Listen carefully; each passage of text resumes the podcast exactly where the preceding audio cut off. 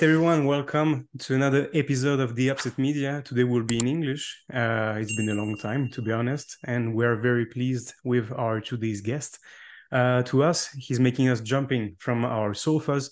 He's the definition of every game's matter. He's an amazing athlete, amazing human. We hope you will discover about it a little bit more he's extremely tied to us French people because we could be proud that we launched him, but he will be discovering this a little bit more. Um, we wrote him on Instagram. I asked him personally to be nice uh, against my home team as well, and at the same time to unleash the Kraken. And uh, well, he did, earning a well deserved round nine MVP title. Chima Moneke is here with us today. Hello, Chima. How are you doing? Amazing. That was a great, great introduction. I'm doing really well. Thank you. Wow, you, you deserve it. merci, merci. you are uh, you are you are part in uh, you you will hear about it during this interview. You are part of a team Chouchou that we are calling.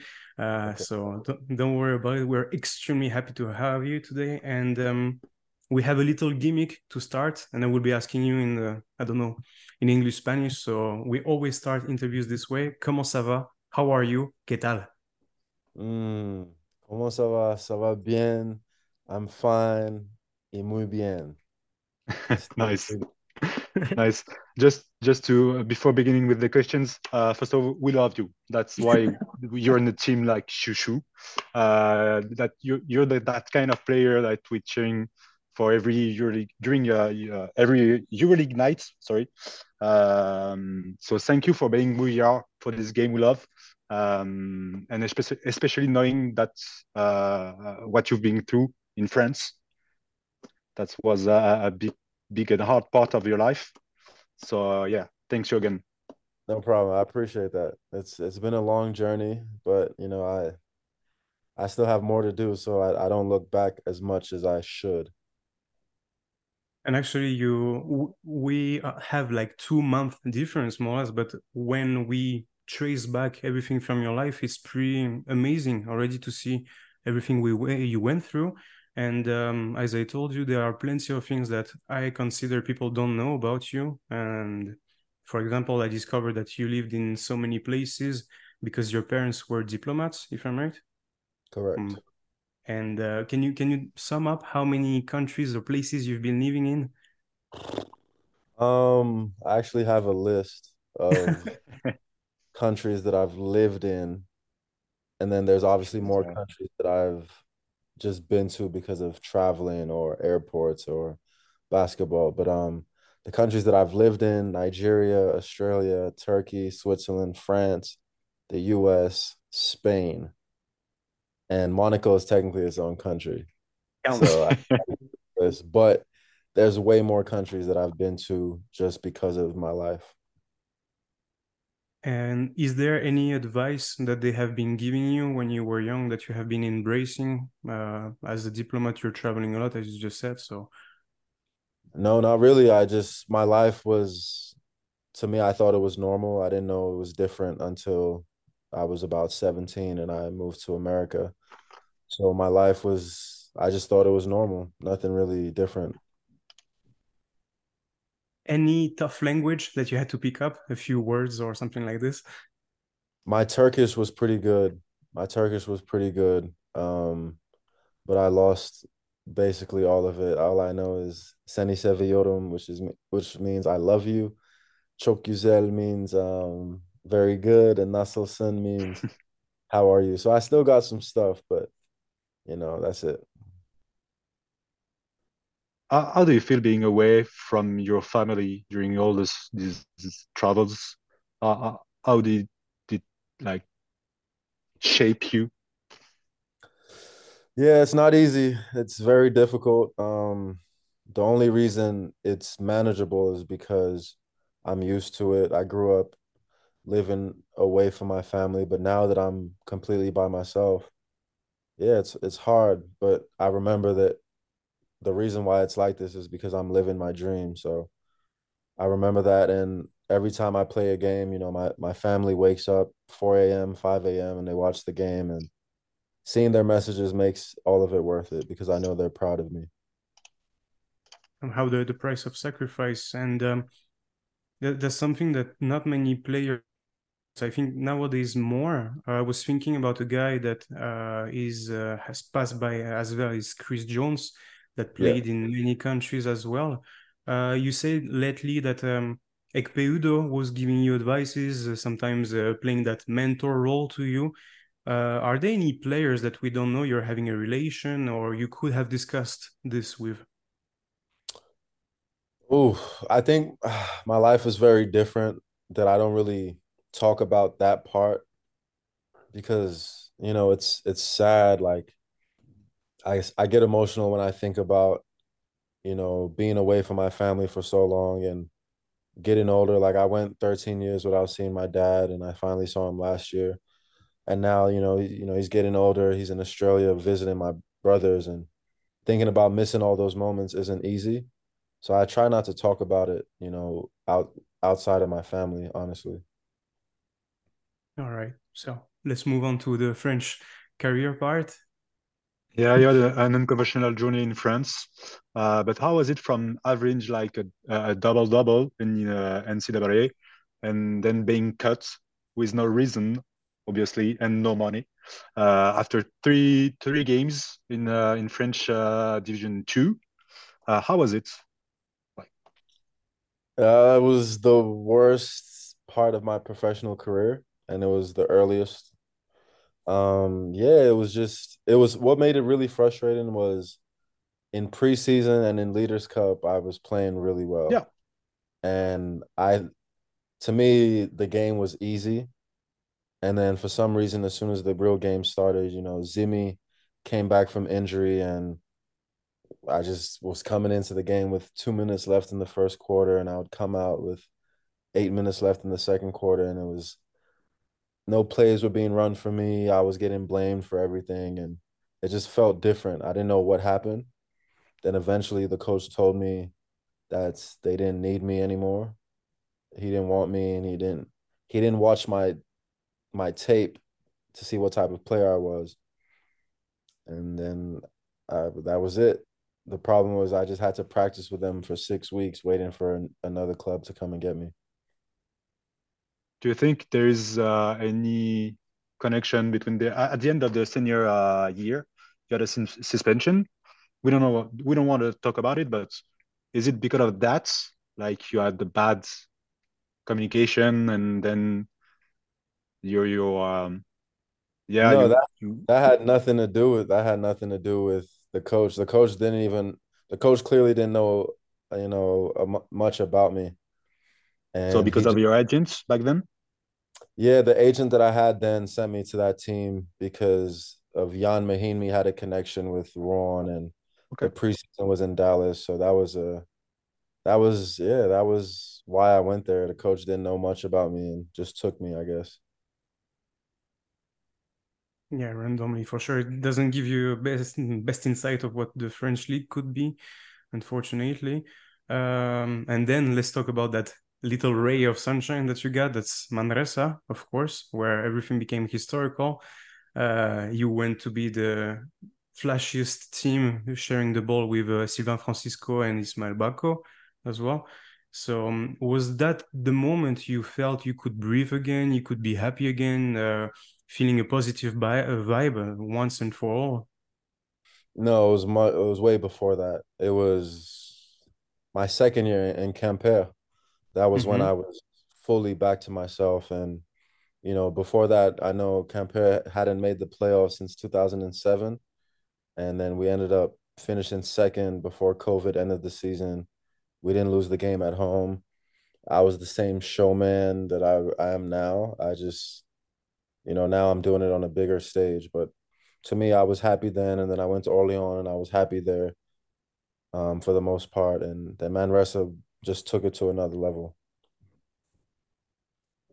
Was it odd from uh, uh, for you that you were struggling at the at the beginning, and uh, beside you were you had uh, like Dante Exum and TJ uh, were having more success and more smoothly start of the career. Uh, was it harder because of that too? At what point? When I was in Rome? Yeah, uh, I mean uh, Rouen. I mean, at that point, you know, TJ was still in college, so you know, it wasn't. You know, I just I talked to him every day, but not nothing regarding TJ. But yeah, I think I looked at Dante as someone that I knew I obviously I played with him in high school, and I knew that obviously he was better than me at the time, and you know he was the man. But I just knew that I could play at a similar level. So it was it was definitely tough when I was making the amount of money I was making, and he was probably making that every day. What I was making in a, in a year. Now, and that's the perfect moment to ask you: Have you saved enough for that Lamborghini you were looking for? well, well, well, well. yeah, life is good now. And uh, regarding uh, Manresa, um, you you said that you felt way better before, um, but you shared the ball with uh, Sylvain Francisco, and he's now in Bayern. You are going to face each other. Uh, how do you see this evolution of the two of you? You became the uh, BCL MVP. You passed by quickly to the Sacramento Kings, and him on his side went well with a French national team and earning his spot as well in EuroLeague under Pablo Laso. Yeah, Sylvain is he's, he's incredible. Um, he's very talented. He has NBA talent, EuroLeague talent, and um, he could have played EuroLeague, you know, right after the Manresa season but everything happens for a reason. You know, they wanted to see him in a different system with more responsibility. But in terms of talent, yeah, he's as good as as anybody, and he's as talented as anybody. Like, and I remember telling him that all the time in Manresa. So I'm very happy to see him in EuroLeague now. It was a great season, 2021-22. Uh, FIBA Champions League MVP all uh, Liga ACB first team, second in rebound, first in steal. Uh, is it is it this year you consider like yourself being a, the pro athlete you dreamed to be? Um, that was the season where I think everybody else knew who I was. Yeah. But I think this season is the season that I've expected for myself because it's the highest level in Europe. And, you know, this type of season, and if we continue to win, it can change everything. So, you know, I'm going to continue to embrace this and take advantage of it. Yeah. But this is the season where I think I know, obviously, and the world knows. So, Moreover, you're you're part of a fan base. Manresa is known to be in Spain a place that has seen a lot of big players passing by, and uh, the fan base never gets wrong. When we see you jumping with the fans, enjoying that much, it, it it must mean a lot when we know how hard it must have been before for you, for example.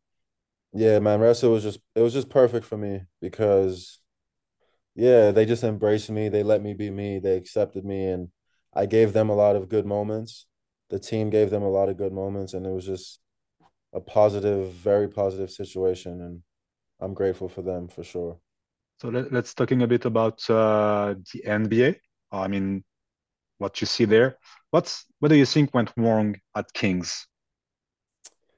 Uh, they had a really good season. They hadn't made the playoffs before for 16 years, so you know they had a really good season, and it was it was tough to get in the rotation just because yeah, it was the first time they had a good season in a while, and it makes sense. I learned a lot from the situation, and I know that the next time it'll be a better situation. Are you still in touch with them sometimes because they have that's one of the teams that has a good European vibe, let's say. So they might be following a lot of the EuroLeague. Sasha Vezenkov is playing there. So do you have any contacts still with them? Uh yeah, with the not the front office, but with the coaches, Jordi Fernandez, with of and then with a lot of a lot of the players, you know, I'm still very close with, you know, especially Malik Monk, Harrison Barnes, Kevin Huerter. Okay. Those are like, you know, my brothers. Um But yeah, I know I know the NBA is paying attention to what I'm doing now, but I wouldn't go. I'm not going back there. It just it just wouldn't make sense, you know. The GMs And there don't really appreciate. okay, that's interesting because very often we see players trying to make the move, come back, and then feeling the loss of uh, adaptation. So it feels nice for us EuroLeague fans to see that uh, you understand that maybe it's better for you to stay. The mem the momentum is right here, right now with you in Baskonia. Well, I mean, yeah, I'm not I'm not thinking about anything else other than Baskonia, but I'm realistic and I'm aware of what happens when you have a season like this. Vezenkov left after being EuroLeague MVP, and he got a good contract. You know, if everything goes well and I stay healthy, then I'll have the option of going back. But if I go back, it won't be to Sacramento. That's that's that's I think that's quite obvious. So Lakers or Clippers, you want to stay there? There's there's too much there's too much, there's too much taxes in California. so we have to go through Monaco. Uh, for us, it was like we were doubtful about your signing in Monaco. So yeah, just not because of just because of Sasha uh, Obradovic, but damn, you know that today in Baskonia you spent the same amount of time on the on the on the court as Monaco last year. You know what's crazy? Literally, have... my brother, my brother, my brother sent me my EuroLeague page. Literally, was it two days ago or yesterday? One, I think it was two days ago, and it's the exact same minutes. And I was like, yeah. "Whoa!" Like I think it's two hundred and eleven or something like that. I literally yeah. saw that two days ago. Hundred and one, yeah. Two hundred and one, yeah, unreal. And I mean, I genuinely thought I didn't know what Sasha was like before, but I watched the team play when I knew I was leaving the NBA, and I had no doubts in my mind that if I went there and I was myself, we would have won it all. And unfortunately, everyone saw what happened. They, they were doubtful. I was the first one claiming that you would be amazing. I was thinking even that maybe Sacramento would leave you a bit earlier with your contract. But the point is that they accumulated so much power with, uh, well, John Brown and Jaron Blossomgame. No offense to them, but I mean, at some point, Alpha Diallo as well. It makes a lot of repetition of profiles. And for me, you're you would have arrived at the beginning of the season. It would have been amazing. No minutes to earn. Uh, maybe Sasha would have seen you, something like that. No, no, no, no. no. okay. That's that's that's not the reason. That's that's a coach thing. That's a Sasha thing. He just didn't like me. Um, so it made you easier uh, to make this decision to uh, move to Baskonia. Who motivated you the most? Is it the team itself? Is it the fact that okay, Monaco has to be done and did quickly, or maybe your new agent? You're uh, represented by Bouna Ndiaye, if I'm right. Yeah, yeah, yeah. So... Bouna's the greatest. But I mean, I think for me, it was my mindset was okay, hopefully things will be different coming to Monaco next season. I was optimistic. And then a random morning in July, I wake up to a text from one of the Champions League coaches, and I'm like, why is this coach texting me? Like, I have a contract with Monaco. I called Bouna, and then Bouna told me that the guy just didn't want me back. And if I was on the team, he just wouldn't play me. So I was I was sad, I was disappointed, I was questioning a lot of things. And yeah, it was just unfortunate. But I think I snapped out of it, you know, a couple days later when I realized it's it's gonna be a great opportunity for me. And then when I heard Baskonia was calling, I wanted to come back to Spain where I was last the most happy and just to be myself again and you know, yeah. That's what happened. Yeah, moreover, your best EuroLeague game is against Baskonia, so there might have been a little uh, Stockholm syndrome or something like this because I guess you're doing like 24 and 10, something like that. So yeah, easy decision then to join them. Yeah, yeah, yeah. I've yeah, yeah. They made the right decision. Were you scared um, somehow when they decided to lay off Peñarroya uh, and go with we go back with Dusko? I didn't know what to expect, honestly, because okay. you know, Coach Peñarroya was a great person and he was a good coach. And, you know, it just seemed or I've never been a part of a team that fired the coach. So I wasn't okay. I wasn't, you know, I was just confused. But obviously I didn't know what to expect with Dushko because we've all heard stories about how he trains and things like that. And you just didn't know. But it's been a huge blessing for us as a team. For me, seeing how he is as a coach and as a person, I love Dushko. I would go to war for him. And I'm not saying that lightly. Like I genuinely would go to war for that man. And yeah, he he allows me to be myself. He encourages me to be myself. And um it's refreshing. Yeah, he's a type of uh, coach. I guess you the, the philosophy is maybe tailor made for you. Uh, that's interesting what you said that you've never been part of a team that was firing the coach at the moment. He was very. Um, he's been professional until the end. I guess he's fired after Panathinaikos game, and still every time people are going at him, you you said it lately in an interview. How is that feeling as a group of men, knowing that uh, the coach is soon going to be fired? Who is reacting how uh, how is it going? It was a ridiculous two week period. It was like i just couldn't really describe it. It was horrible. Um but what made it even weirder is the fact that coach was so incredible.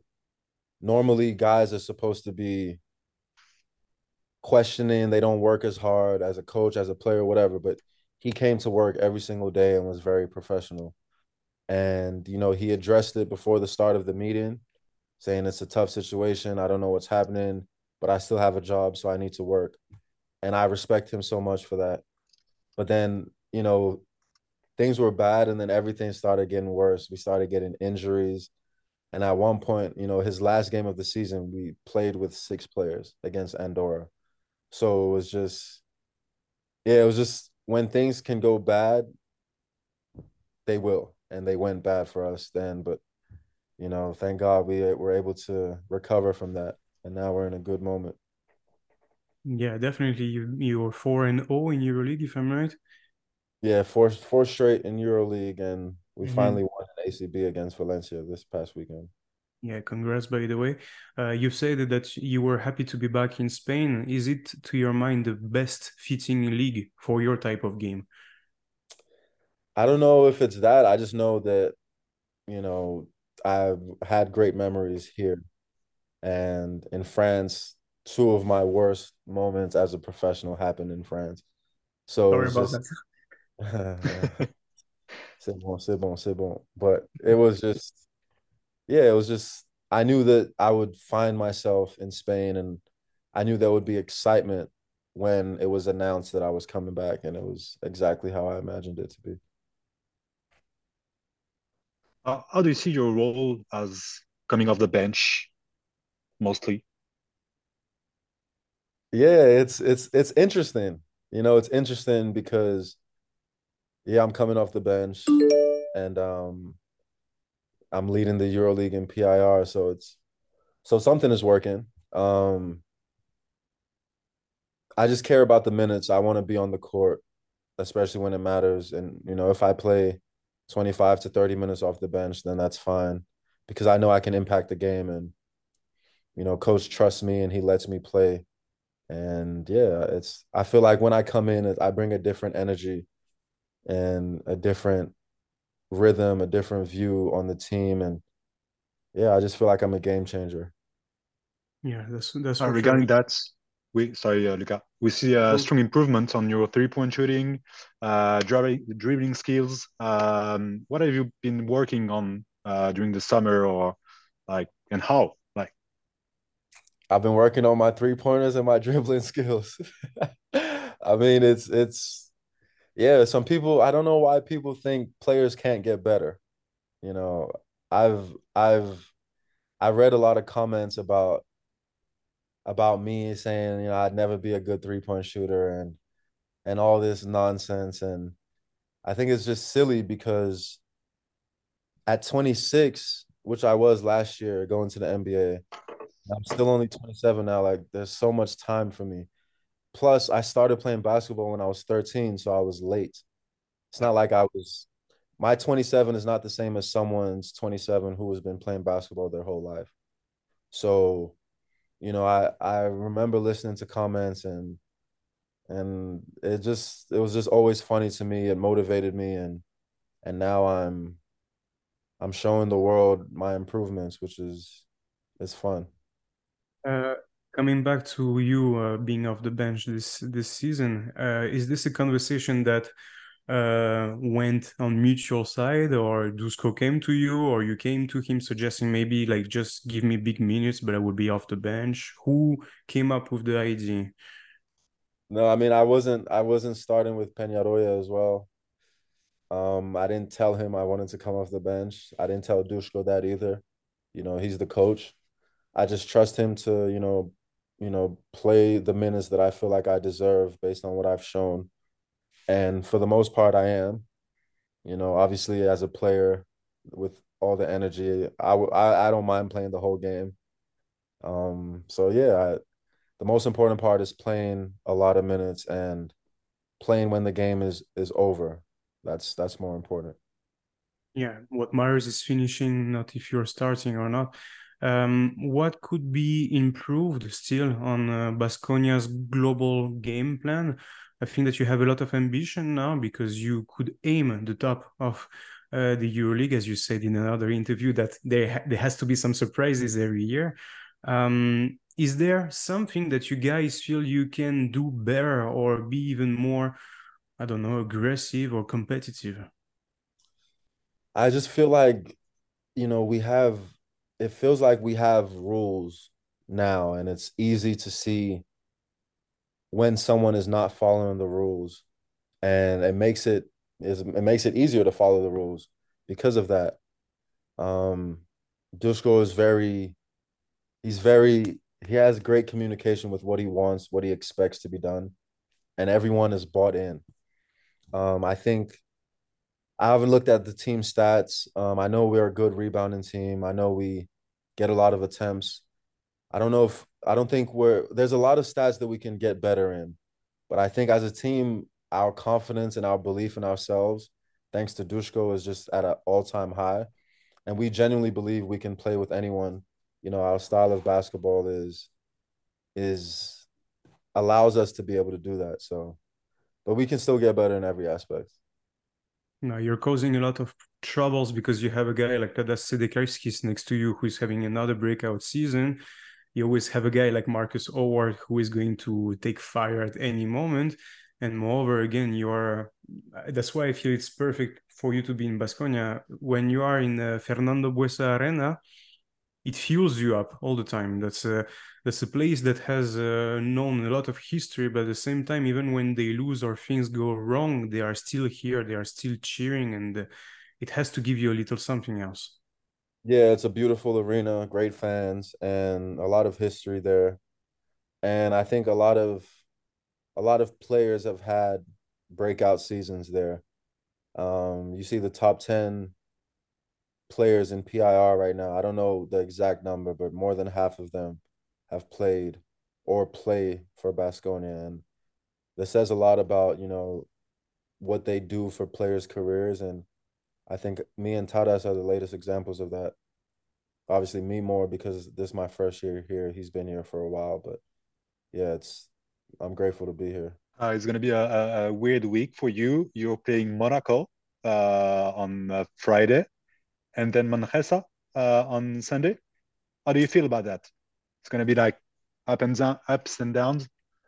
Yeah, it's like, and it's funny. It's the same thing in January, and then it's opposite. Yep. It's we go to Manresa and we, we go to Monaco, and then we go to Manresa. But I think, yeah, it's when I signed to Baskonia, I, those were the two games I looked for, and then when I saw that that was the ske- schedule, the calendar, it kind of blew my mind. I was like, yo, did they know that I would be looking for these games when they did this? Not sure, but yeah, for me, Monaco is like it's that was the last team I was at. A lot of my friends, I'm close with a lot of those guys on that team, So for me, I play harder against. I play hard all the time, but I play harder against my friends.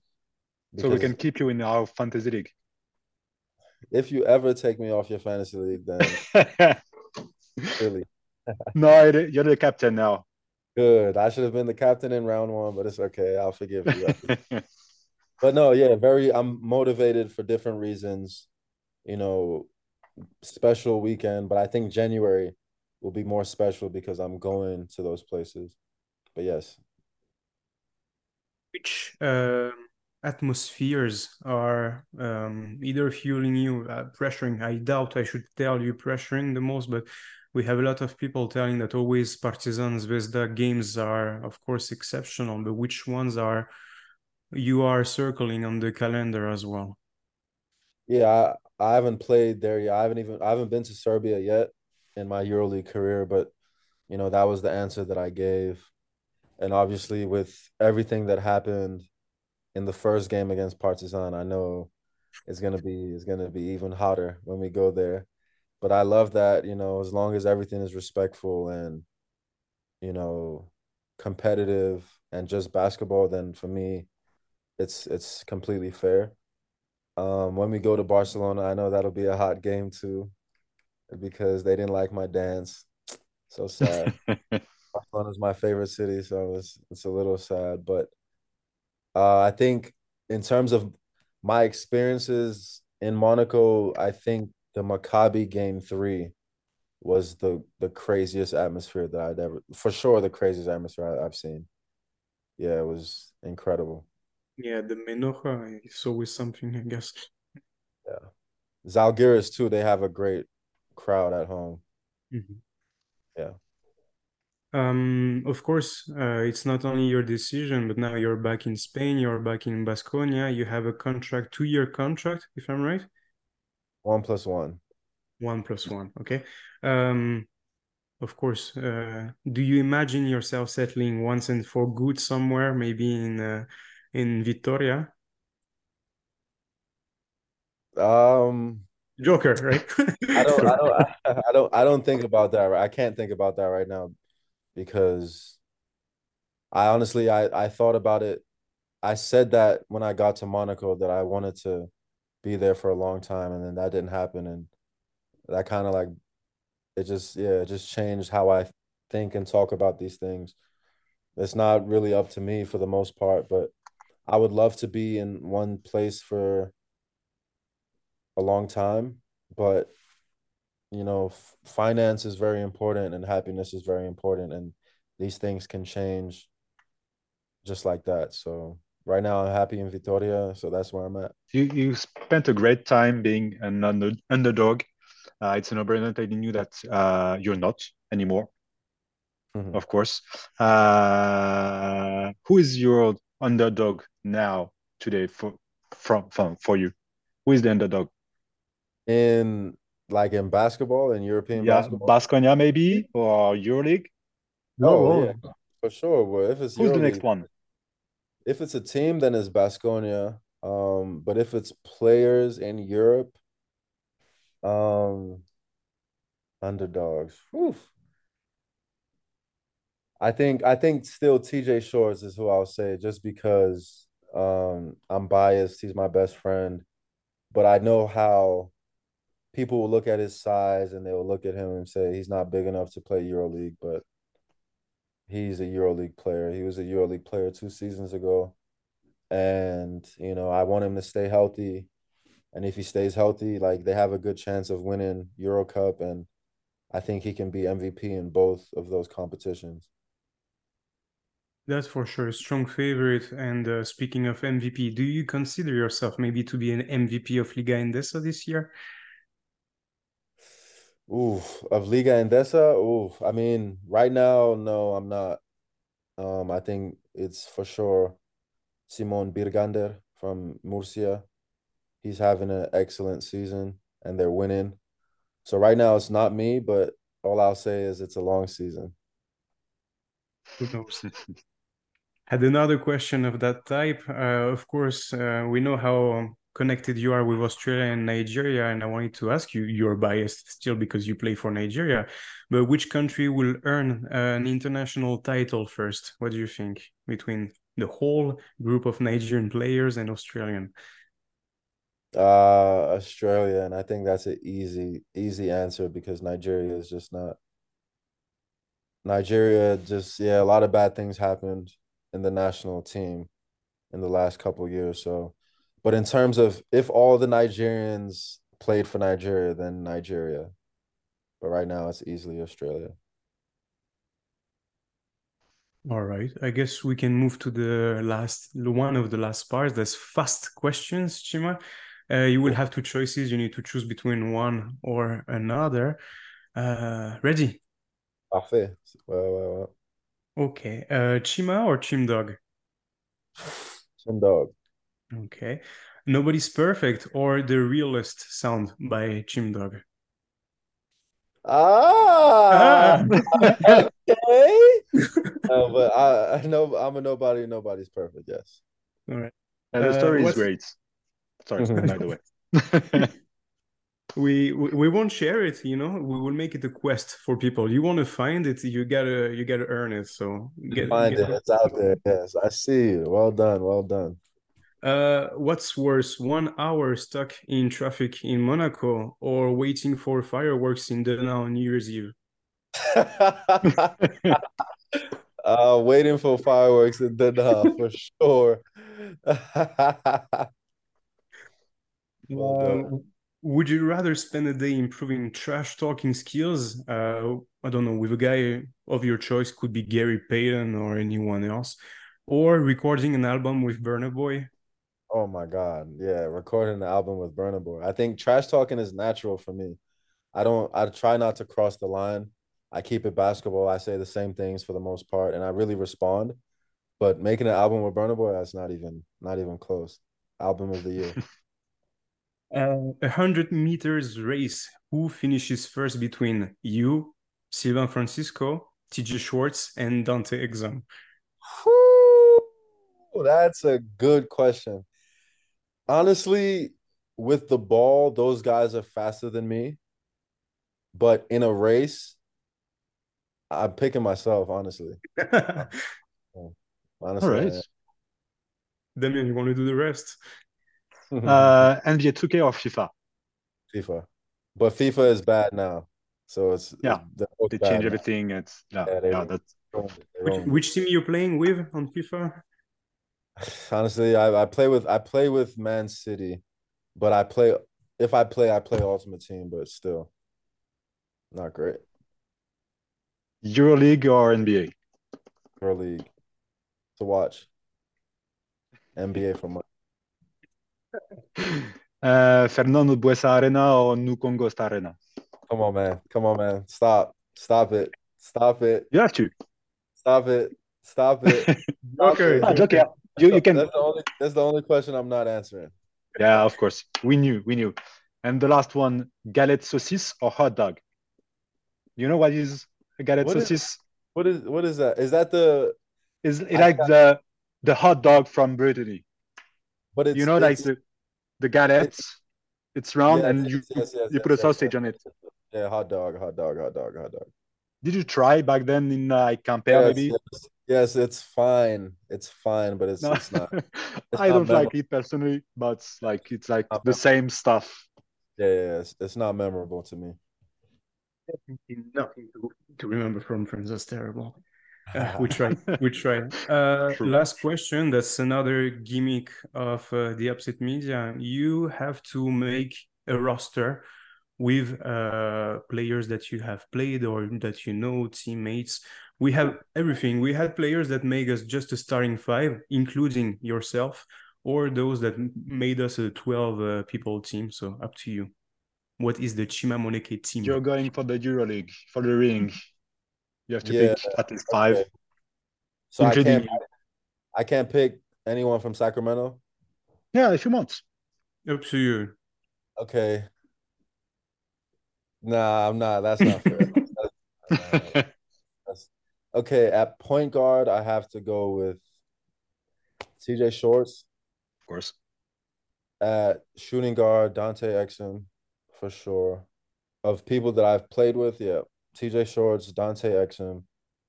At the three, why put? I put at the three. I will put. I will put Tadas Sedekerskis. And I will put obviously myself at the four. And at the five, I will put Ismail Bako. And then for sixth man, I put, uh, you know, I'll do the whole 12. Good girl. Uh, my two point guards on the bench, Paris Lee and Sylvain Francisco. I have Joe Thomasson in there as well as my shooting guard. Oh my, I'm tripping. I'm tripping. This is bad. I forgot about Jordan Loyd. Oh my, I can't do this. This is so hard. All right, okay, let's. No, that's fine. You have four on the bench. No, no, let's start again. This is okay. I have to put Mike at the point guard, obviously, and then TJ's coming off the bench, and I will go with three guards. I'll go with Jordan Loyd at the two, Dante Exum at the three, me at the four, and you know what? We just need a big. We'll go Donta Hall at the five. Okay. And then TJ Shorts on the bench, Paris Lee on the bench, Francisco on the bench, Joe Thomasson on the bench, Okobo on the bench, Alpha Diallo on the bench, Marcus Howard on the bench. I don't know how many that is, but is that 10 or 12? Yeah, that's almost 12, I guess. And, and the coach and and the coach Sasha, I'm kidding, not Sasha. Um, and the coach, uh, I mean, Dusko is killing it right now. So yeah, Dusko has to be. Last, just just last one. Do you have something to say to the 298 schools that did did not respond to you to your email back then? Nothing. I mean, no, it, it worked. It worked out the way it was supposed to. You know, I'm happy with where I am in life, so it worked out the way it was supposed to. Who knows what would have happened if I went anywhere there? But looking back at it, I wasn't. You know, majority of the schools I messaged were Division One, and then probably twenty percent were Division Two, and I wasn't ready for Division One then, so it, it worked out perfectly. I think that's a good uh, good way to wrap up things to remember that wherever happened before, it leads you to where you are now, and if you're happy about it, that's the most important. So thanks for sharing us everything. Uh, Damien, any other questions you had? I'm good. I had one. Just I I had one. Uh, we we talked about fantasy very shortly, but um, I'm challenging you to join our fantasy league just to see how good you are and to have a look at your roster. So maybe we'll figure out uh, if uh, Chima Moneke is also a good uh, manager in the game or not. for sure, for sure. I mean, I can pick myself, right? Yeah, of course, definitely. Yeah, then yeah, I'll I'll, I'll do it. Send me the invitation. Perfect. All right. Uh, thanks a lot for coming, for accepting our invitation. We will love to have you back another time to talk about uh, not Sasha this time, I promise. And MVP neither title. MVP title. Yeah. Okay. The appointment is taken. All right. That's perfect. Uh, Chima, thanks a lot. And um, what could we wish you?